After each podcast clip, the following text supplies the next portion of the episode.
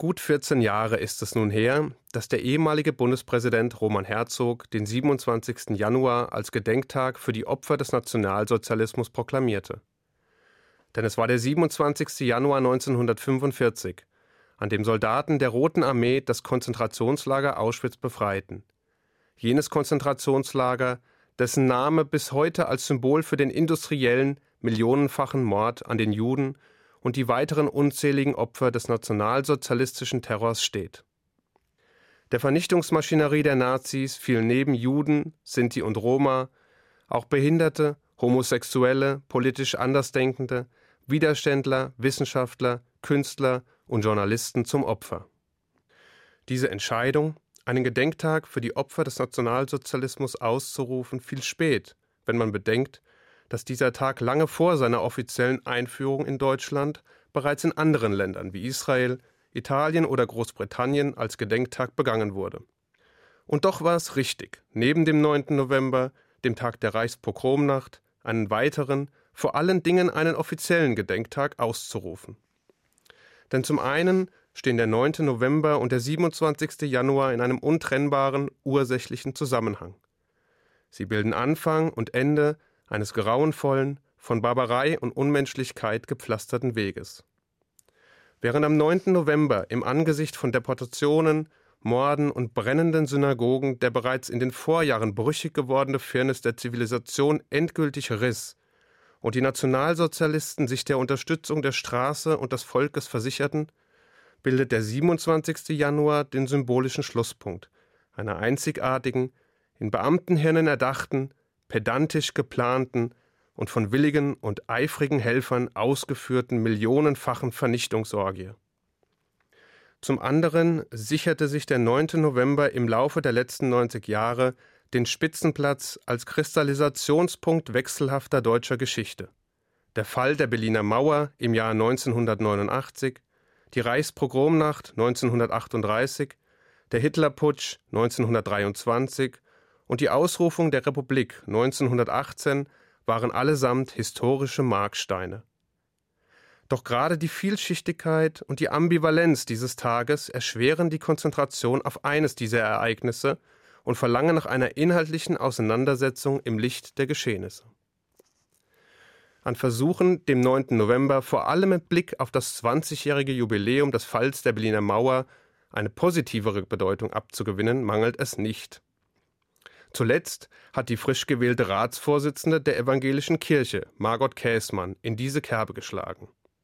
Sie erklärte, wohl im Überschwang der Gefühle, den 9. November angesichts des darin zum Ausdruck kommenden Willens zur Freiheit und des Mutes Einzelner gegen Unterdrückung und Unrecht aufzustehen, für einen geeigneten Nationalfeiertag zu halten. Vielleicht meinte sie ja, dass die mutigen und friedlichen Revolutionäre des Jahres 1989 die gewalttätigen Brandstifter, brutalen Mörder und ihre feigen Vasallen des Jahres 1938 aufwögen. Geschichtliche Sündenbewältigung mit Wohlfühlfaktor sozusagen. Doch das beweist nur eins. Auch Kirchenoberhäupter sind vor dem Tritt ins historische Fettnäpfchen nicht gefeit.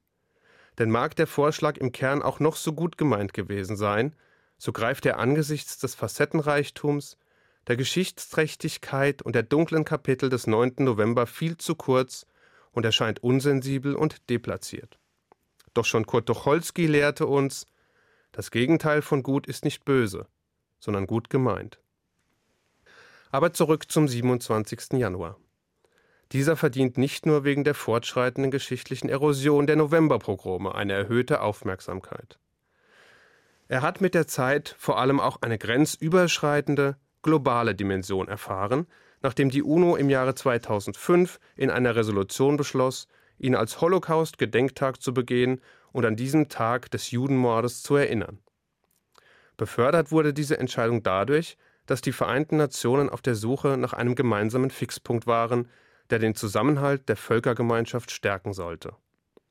Hätte man sich an einem anderen Datum wie dem des Kriegsendes des Zweiten Weltkriegs am 8. Mai 1945 zu orientieren versucht, hätte dies zu einer Aufspaltung der beteiligten Mitgliedstaaten in Sieger und Besiegte, in Gewinner und Verlierer geführt. Doch das hätte genau das Gegenteil dessen bewirkt, was beabsichtigt war. Der 27. Januar hingegen eröffnet die Möglichkeit, gemeinsam der Opfer zu gedenken. Hier findet sich der vermeintlich gemeinsame Nenner der Staatengemeinschaft. Doch auch diese Fokussierung birgt Risiken in sich. Dadurch, dass der Gedenktag auch in Staaten begangen werden soll, die selbst keine unmittelbaren Opfer des Nationalsozialismus zu beklagen haben, entfernen sich Gedenken und daraus zu ziehende Lehren von den eigentlichen Opfern und der Geschichte. Die Opfer werden ebenso wie die Botschaften praktisch globalisiert. Nun sind die Lehren, Botschaften und Werte wie die unbedingte Achtung der Würde des Menschen, die Verhinderung von Menschenrechtsverletzungen, Unrecht und Völkermord, der Kampf gegen Rassenwahn und Intoleranz und der persönliche Einsatz für Recht und Freiheit als Grundkonsens unserer Zivilgesellschaft absolut unabdingbar. Gleichzeitig sollten wir allerdings darauf achten, dass sich der 27. Januar international nicht völlig von seinem historischen Kontext entfernt, da nur der authentische Zusammenhang von Ursache und Wirkung, von Entmenschlichung und industriellem Massenmord, von Rassenwahn und Vernichtungslagern uns das vollständige Bild liefert. Ohne die Kenntnis der historischen Entwicklungen, die in die Katastrophe geführt haben, und ohne das Wissen um die handelnden Personen, ihre Motivationen und Manipulationen, fehlt den gewonnenen Erkenntnissen das Fundament, werden die Lehren der Zukunft dem mahnenden geschichtlichen Beispiel der Vergangenheit entrissen. Diese Fallstrecke des globalen Gedenkens sind in Deutschland nicht zu erwarten. Eine zunehmende Geschichtsvergessenheit hingegen schon. Und um dieser zu begegnen, reicht die Einführung eines nationalen Gedenktages allein nicht aus. Denn letztlich kommt es darauf an, dass die Botschaften dieses Tages die Menschen auch erreichen, bewegen und zum Nachdenken bringen. Ein schlechtes und armseliges Beispiel, wie eine mediale Verbreitung jedenfalls erheblich erschwert wird, lieferten in den letzten Jahren die öffentlich-rechtlichen Fernsehanstalten von ARD und ZDF. Diese übertrugen die zentrale Gedenkveranstaltung im Deutschen Bundestag nämlich nicht im Hauptprogramm. Im letzten Jahr genauso wenig wie in den Jahren zuvor. Ob sich die Fernsehanstalten diese Kritik zu Herzen nehmen, darf man getrost bezweifeln, denn schließlich, so die Rechtfertigung der Sender, sei eine Übertragung ja im Spartenkanal Phoenix erfolgt. Wo bitte? In Phoenix? So kann man den öffentlich-rechtlichen Senderauftrag auch verstehen. Es wird schon einen Grund geben, warum ARD und ZDF nicht mehr damit werben, dass man bei ihnen in der ersten Reihe sitzt. Es würde eine riesige Lücke zwischen Anspruch und Wirklichkeit klaffen. Doch es geht auch anders.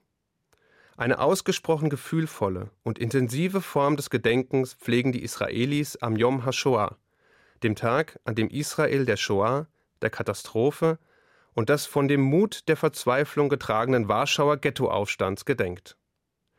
Neben der Entzündung von sechs Fackeln, welche an die sechs Millionen ermordeten Juden erinnern, und einer zentralen Veranstaltung in der Holocaust-Gedenkstätte Yad Vashem heulen um 10 Uhr vormittags landesweit für zwei Minuten die Sirenen. Während dieser zwei Minuten hält ganz Israel sprichwörtlich den Atem an. Die Menschen verharren schweigend an Ort und Stelle. Arbeiten und Aktivitäten werden unterbrochen, Fahrzeuge halten an und der öffentliche Nahverkehr kommt vollständig zum Erliegen. Das alle Sinne durchdringende Sirenenheulen verdeutlicht dabei nicht nur die in Israel allgegenwärtige Gefahr von Raketenangriffen oder Bombenattentaten, sondern es schlägt auch eine tiefe Schneise in die Zeit, da die zivilisierte Welt in den Abgrund zu stürzen drohte. In diesem Moment lärmender Stille trotzt eine ganze Nation den Regeln von Raum und Zeit. Und die Schrecken der Vergangenheit, die Erinnerungen an das Menschheitsverbrechen und die Millionen Opfer werden in allseits spürbarer Intensität bewusst. Im gleichen Augenblick richten sich die Gedanken auf die mutigen Helden des Warschauer Ghettoaufstandes.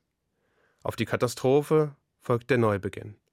Die Gründung eines wehrhaften Staates, dessen Hoffnung nie vergeht. Sirenen, Schrecken, Trauer, Beklommenheit. Stille, Mut, Entschlossenheit, Hoffnung. Nach zwei Minuten beginnt das Land wieder zu atmen löst sich die Nation aus der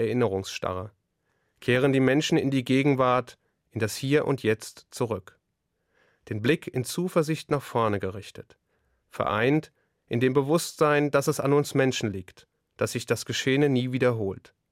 Niemals. Nirgends. Ich wünsche Ihnen einen guten Schabbat. Shabbat Shalom.